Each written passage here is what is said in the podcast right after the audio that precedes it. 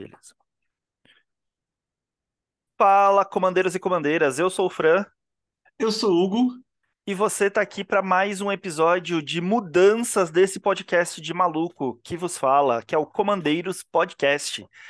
E, e o episódio de mudanças é um episódio em que eu e o Hugo a gente grava aqui brevemente uh, explicação, né, e algumas dicas sobre alguma mudança significativa que acontece nesse joguinho de cartas chamado Magic the Gathering. Uh, e estamos um pouco atrasados, mas uh, viemos aqui para falar sobre as cartas de batalha, ok? E para quem não conhece, né, você não ouviu outros episódios de mudanças, geralmente nesse episódio de mudanças ele não tem edição, né? Para tentar soltar ele o mais rápido possível e também para não ficar muito muito maçante, muito chato, a gente acaba fazendo ele bem cru mesmo para vocês. Então a gente vai falar aqui as mudanças e já vai é, liberar esse podcast para vocês, né? Fica um pouco mais fácil aí de você ouvir e entender essa mudança, um episódio rapidinho, sem edição nem nada, tá bom? Bom, uh, então por que que batalhas são tão importantes a ponto da gente fazer um episódio de mudança sobre elas, né? Basicamente porque a primeira adição de um novo tipo de cartas desde a criação dos planinautas, que já fazem alguns bons anos, né? Acho que pelo Uns menos 15. 10 anos, né? É, 15. 10, é, foi em Loreen, inclusive, né? Faz muito tempo. Exato. Então é por isso que a criação de um novo tipo de carta é importante a ponto da gente criar mudanças. E agora vou deixar vocês aí com o Hugo, que ele vai falar um pouquinho melhor sobre as regras das batalhas. Bora, então, né? A cartinha que chegou, tipo novo de cartinha chegou após 15 anos de jogo, né? E saiu as regras, saiu os detalhes, né? Agora vamos ver o que tem aí. Primeiro, as batalhas em Marcha das Máquinas, elas são dupla face transformável. Se você tiver alguma dúvida de que, que é um card dupla face transformável, tem mais desse tipo de carta no jogo, vai lá no Comandeiros no Instagram, lembrando que é com dois M's e S no final, e tem um destaque de, dos ensinamentos místicos e ensinamos como esse tipo de carta se comporta. Bem, voltando. Você conjura somente a face frontal da batalha e ela pode ser conjurada durante a sua fase principal, se a pilha estiver vazia. Cada batalha, ela vai entrar no campo de batalha com um número de marcadores igual à sua defesa, né? Tá dando seu nome de marcadores de defesa para esses marcadores aí. E onde você vai ver qual que é o número de marcadores que você tem que colocar? Você vai ver esse número no canto inferior direito da face frontal. Né? E, por exemplo, se tiver quatro, coloca quatro marcadores. Isso também está mostrando o dano necessário para vencer uma batalha. Assim como os planinautas, as batalhas podem ser atacadas e podem sofrer danos. E a ideia é que você remova esses marcadores. Sim, esse é o primeiro grande diferencial das batalhas. Você vai tentar matar a sua própria cartinha. O segundo grande diferencial é o subtipo de uma batalha. O subtipo ele fornece regras de como ela pode ser atacada e as de marcha são do subtipo cerco. Quando uma batalha do tipo cerco entra no campo de batalha, seu controlador escolhe um oponente para ser o protetor dela. Cada jogador, exceto o protetor da batalha, pode atacá-lo. E apenas o protetor de uma batalha pode bloquear criaturas atacando-a. E um detalhe importante: não confunda protetor com controlador. São duas coisas completamente diferentes. E algumas mágicas e habilidades podem especificamente dizer que causam dano a batalhas. Além disso, a partir de agora, qualquer mágica ou habilidade que diga qualquer alvo pode ter uma batalha como alvo. Então você pode destruir batendo né, os outros, ou você pode derrotar uma batalha com dano. Então, vai ter, então agora vai ter dano também específico para batalha e N target também pega em batalha. O dano causado numa batalha faz com que uma quantidade equivalente de marcadores de defesa seja removida dela. Quando o último marcador de defesa é removido de uma batalha de cerco, a batalha é vencida, o controlador da batalha exila e então conjura o seu verso vindo é, do exílio sem pagar seu custo de mana. E não haverá custo de mana. Tá? Essas são as regras gerais das nossas batalhas. É, galera, só que queria frisar aqui o que é muito importante, é dois pontos, tá? Primeiro, as batalhas que funcionam desse jeito que o Hugo falou, que elas entram sob o controle de um oponente, você ataca e tudo mais, elas são do tipo cerco e são batalhas especificamente que saíram agora em Guerra das Marchas, o que não significa que vão ser dessas formas batalhas no futuro. Aparentemente, pelo que tudo indica, né, batalhas serão cartas que vão vir em todas as edições a partir de agora. Inclusive, uh, a Wizards deixou, justamente criou os Omen Paths aí, que são os portais entre planos, que é basicamente uma questão da lore aí para eles poderem começar a fazer batalhas entre planos, né? Então, possivelmente no futuro podemos ter, sei lá, Dominária versus Kamigawa. É, é uma, uma possibilidade que foi aberta a partir de agora, né? É, e as batalhas que vão vir no futuro podem ter mecânicas bem diferentes, né? Podem não ser dupla face, podem não ter essa questão aí de pontos de, de dano, né? De vida, enfim, não sabemos exatamente como vai funcionar, porque não temos ainda grandes informações sobre isso. A segunda questão é: existem cartas antigas, como por exemplo, Raio, que antigamente especificavam que você causava dano a criaturas ou jogadores, que com a chegada dos Planinautas ela já tinha sofrido uma errata que passava a ser você passa a dar dano em qualquer alvo.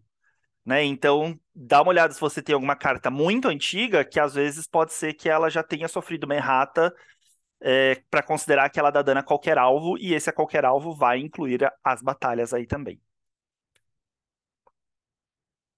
É isso aí.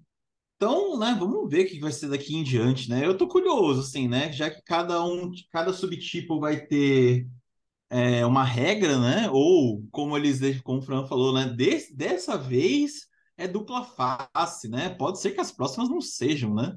Tô curioso, sim. Fiquei curioso pela, pela, pela, pelo que pode vir. E eu fiquei curioso também pela. Já fiquei interessado desde o começo, causa das regras iniciais, né? Essa história realmente da gente bater na própria permanente é uma coisa totalmente nova no jogo, né? Você quer bater, você precisa bater nela porque você vai ganhar um bônus interessantíssimo com ela no fim das contas. Exato. Assim como os planinautas vieram de formas diferentes, né? No começo os planinautas vieram todos iguais, mas depois começou a vir planinauta dupla face, planinauta com habilidade estática, planinauta que pode ser comandante, planinauta que coloca é, emblema, enfim, a, a, gente espera que as batalhas também virão com várias, várias forminhas aí diferentes, né? É, bom, acho que regras explicadas, se você ficou com alguma dúvida, pode comentar com a gente no Instagram, é, mas a ideia aqui era dar um overview para vocês da regra das batalhas. E agora a primeira pergunta é para o meu caro companheiro Hugo aqui. Hugo, você gostou das batalhas? O que, que você achou sobre esse novo tipo de cartas? Rapaz, eu gostei, né? A gente tem uns detalhes ainda para falar um pouquinho aqui no, no, canal de regras, né? Que pode dar uma, uma, uma confundida, mas eu, eu gostei do, do, das batalhas, saíram 30 e poucas. Tem batalhas interessantíssimas no jogo, algumas são ótimas substitutas do que já tem, né? É, eu, eu fiquei curioso do que virá para frente. Já tem, já tem batalhas nos meus decks, já, por exemplo, no meu Tribal de Zumbi a invasão de Nistrel já tá lá, porque é incrível a carta dentro do deck, né? É, no, de, no meu deck de geada já tô pensando em testar a invasão de Dominária, né? E eu vendo outras aí que podem vir futuramente, né? Nos, nos próximos decks aí. Achei, achei interessantíssima a carta, sim. É, fizeram muito bem esse tipo novo de permanente. É, lembrando também, tá, gente, que se você tiver alguma carta que tem alguma influência por tipos de permanentes, né? Agora ela passa a ter mais uma influência. Tem um vampiro, eu esqueci o nome dele agora.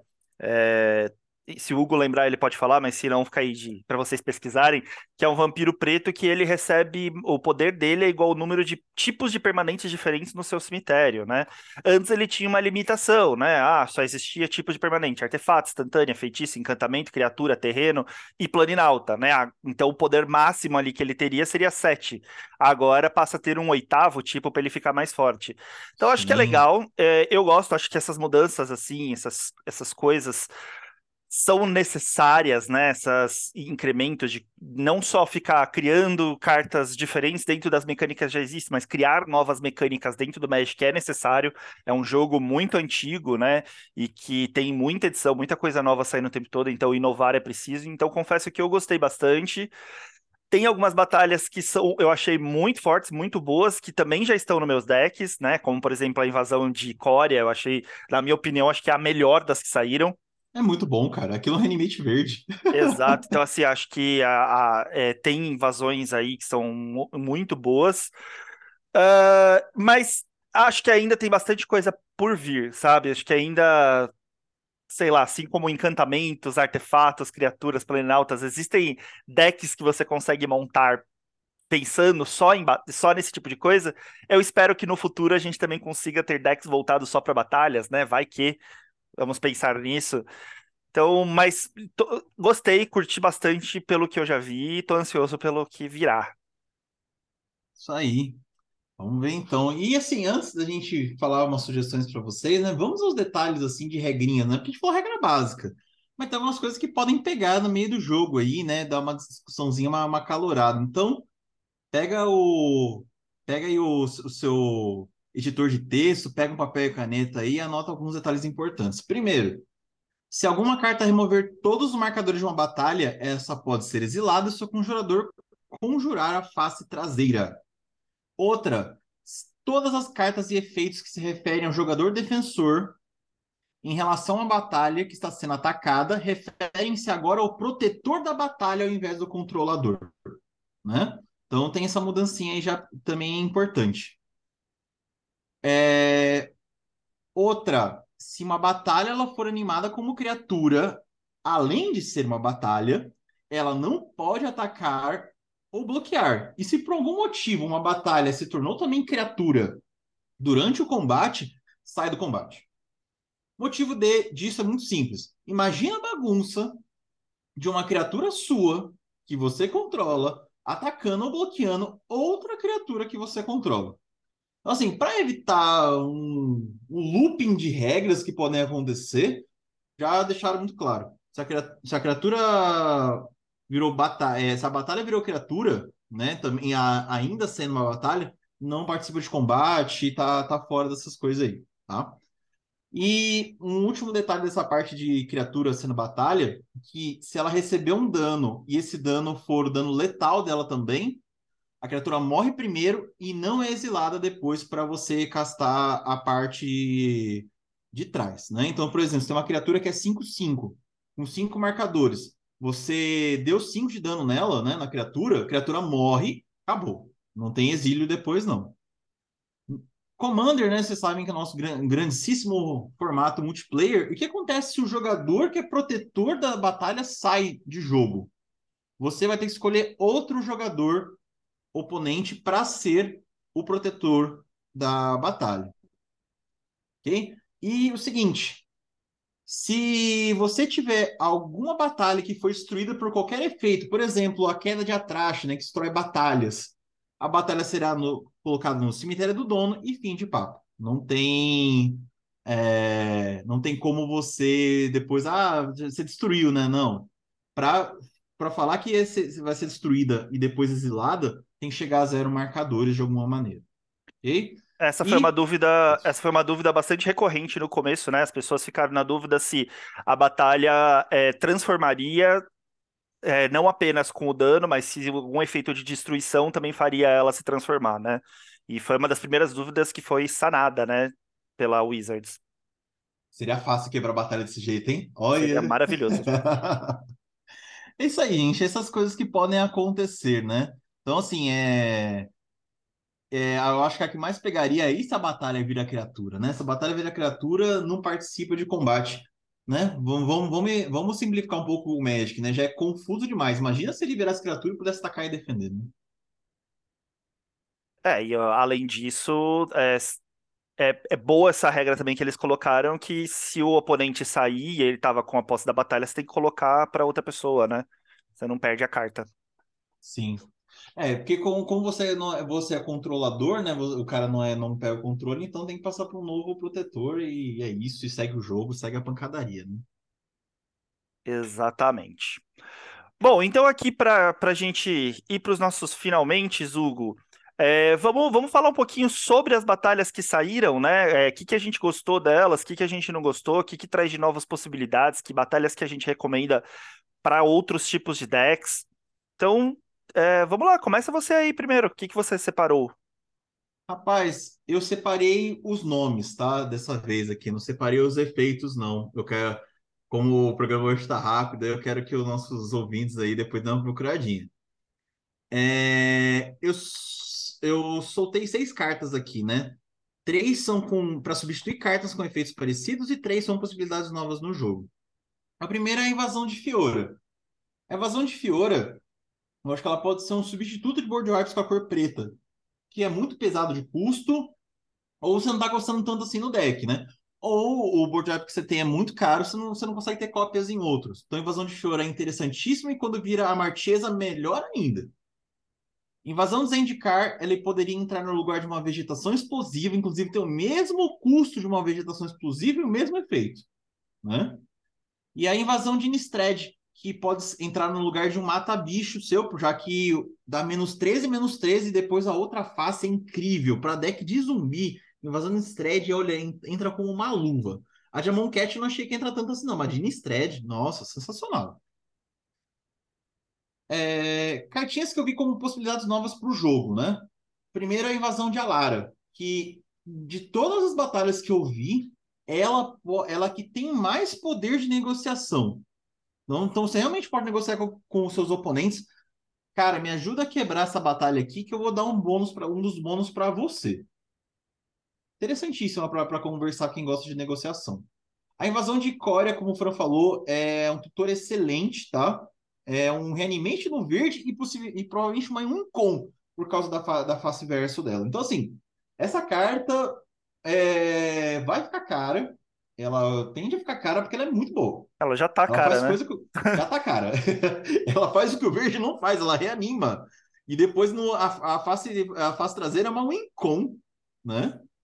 É, e a invasão de Segovia, que a transformação dela vira um excelente, é, excelente suporte para castar não criature, né? Porque essas não criaturas vai ter como invocar. Foi a face da frente é sem vergonha. Mas a face traseira, sensacional. Né? Então, são as cartinhas que eu trago para vocês aí como sugestão para vocês pensarem nos seus decks. Né? Desse novo tipo de carta que veio para revolucionar o jogo. Isso aí, além das que o Hugo tá, colocou como destaque, eu quero destacar mais três aqui também, tá? A primeira é a invasão de Nova Firexia, eu achei essa carta muito legal, mas é, não, não só por ser, nossa, que legal essa carta. Eu separei que eu, ela consolida uma visão que eu andei tendo aqui do que a Wizards tem feito com cavaleiros. Ultimamente, assim como elfos, é, foi-se um tempo em que ela fazia muito elfo verde ou verde branco, e depois, a, a, ultimamente, a tribo do elfo tem migrado muito para o verde preto. É, a tribo dos cavaleiros, eu percebo que a Wizards tem feito um movimento de deixar ela muito mais no azul e branco atualmente. Era uma tribo muito branca, ficou um tempo no azul e vermelho, mas atualmente eu tenho visto ela ficar muito no, no azul e vermelho, não, no branco e vermelho, né? Mas agora eu tenho visto ela ficar muito no branco e azul. Então, essa carta, essa batalha aqui, dá uma consolidada, pelo menos ali, de dominária. Os cavaleiros têm sido muito mais em branco e azul ultimamente, tá? É, o que eu acho bem legal, é, com, acho bacana, principalmente pelo Fly pelo pra gente poder ter Cavaleiros em Pegasus e pelo, pelos Drown Card, tá? Outra carta que eu quero destacar aqui para vocês é a invasão de Sherex. Uh, para quem tem deck de Blink, né, de, de, quando entra cards em jogo, desperta alguns efeitos e tudo mais, que é geralmente nessa cor azul e branca, eu acho que a invasão de Sherex veio bem legal, né, para decks de ETB, decks de Blink. É, ela tá, tá bacana, tá? Curti, não é uma carta extraordinária, mas achei interessantíssima. E eu sou amante incondicional de, de reanimações de cemitério, né? Vocês que acompanham aqui a gente já sabem disso. Então eu não podia deixar de falar da invasão de Touvada. Porque ela é um reanimate de 5 manas, o que é relativamente comum, mas, meu, o que é mais incrível é que ela não reanima só criatura, ela reanima permanente do seu cemitério, né? Que não seja batalha, do seu cemitério para o campo. Cara, eu achei isso incrível. Você pode jogar qualquer bosta de permanente. Se você tem um deck de mil ali, ou de qualquer coisa ali de self mil, né? É, que vai jogando lá pro seu cemitério, você vai lá e reanima aquilo, aquela permanente, né? Antes a gente só reanimava a criatura, saiu uns encantamento pesado que a gente falava, pô, sacanagem, né? Isso daqui para colocar da mão né, em jogo vai ser pesado. E, e agora a gente pode colocar uma permanente, aquele encantamento do cemitério em jogo por cinco manas. Então eu achei isso muito bacana. Queria destacar essas três, além das que o Hugo falou, que também eu gostei bastante. Sim, tem a, a Torvada tem o seu partido depois, a outra face, né? É interessante também, porque deck de ficha vai adorar que esse, essa, essa cartinha, né? De, a de, ficha não, aristocrata, né? Que, eu, que é, quando é preto e branco, é aristocrata. É, não, aristocrata geralmente é quando você sacrifica, né? São decks de sacrifício. É, os, os, caras vão adorar fazer token pra sacrificar, né? Ah, então, é, essa, essas corzinhas. É eu não lembro, eu nunca lembro esses nomes das cores, mas o deck preto, branco e verde vai adorar essa carta. Sim. Deck da. Da Teisa. Teisa, Teisa é, sempre gosta desse tipo de coisa, né? Ah, não, não só ela, né? Tem, tem uns decks dessa combinação de cores verde, preto e branco que são muito bons porque você pode dar é, jogar suas próprias permanentes no cemitério, né? E depois, depois reanimar de alguma forma, né? Vai, vai curtir, você vai fazer umas brincadeiras legais com esse tipo de carta. Bom, se você gostou desse episódio aqui, que foi um episódio bem rapidinho para apresentar as mudanças para vocês, essa conversa pode continuar lá no nosso Instagram. Manda uma mensagem para a gente que a gente vai poder responder para vocês. Hugo já citou aqui, a gente ainda tem outros conteúdos diversos ali no comandeiros, com dois M's aí no, no Mandeiros. E você pode mandar um e-mail também para a gente e acompanhar a gente em todas as nossas redes sociais, no YouTube, no Spotify, enfim, manda uma mensagem, um sinal de fumaça que a gente vai responder vocês. Sim, vem de comandeiros.gmail.com que estamos lá. Estamos também na liga. Se quiserem falar, no... a gente tem uma, um tópico sempre lá no fórum, que é o tópico do Comandeiros. Se quiser falar com a gente lá também, sucesso. É isso aí. Então, Hugo, valeu por mais um episódio. Galera, obrigado por ter ouvido até agora e até a próxima. Até a próxima. Oi, Hugo, gravamos. Vintão, hein? 20 minutos, hein? Ah, mas eu acho que esse tipo de episódio. Regra? Esse tipo de episódio tem que ser rapidinho assim mesmo, cara. Deixa eu te falar, tu vai hum. lançar essa semana o 35 e depois o 36? É, o 36 tem que dar pelo menos uma semana de distância entre um e outro, que senão um acaba matando o outro, né? É, então, lançando essa semana o 35, é, conseguindo lançar ele, né? Porque ele tá, tá um pouquinho pesado aqui. A edição, às vezes eu demoro porque a edição demora, tá, Hugo? Não, de boa. É, mas conseguindo terminar de editar ele, eu na semana seguinte eu lanço o 36, tá? Beleza. Deixa eu te falar, você quer. Eu tô, tô viajando aqui. É, você vai trabalhar normal 8 e 9, né? Vou. Tá. Né, eu te perguntar se você queria gravar o. É, eu você que você queria tentar gravar o análise de, de Commander 23 no, na próxima quinta, dia 8. Então, eu vou trabalhar normal. E, e para mim é, é agora, semana que vem é o DOF. Ah, tá. E daí eu fico maluco com o DOF, né? Que começa a aparecer um monte de compromisso, o canal convida para gravar, e daí tem evento, enfim. Na semana do DOF eu tô tentando correr para editar o podcast essa semana, para não. E não só isso, né? Também colocar conteúdo do canal do, do qual é o jogo no ar, para não ter. Ah. Não ter problema. Ah, então você vai deixar programado, tipo, o 35, né, para essa semana, e vai deixar em ponto de bala para semana que vem o 36, né? Exato.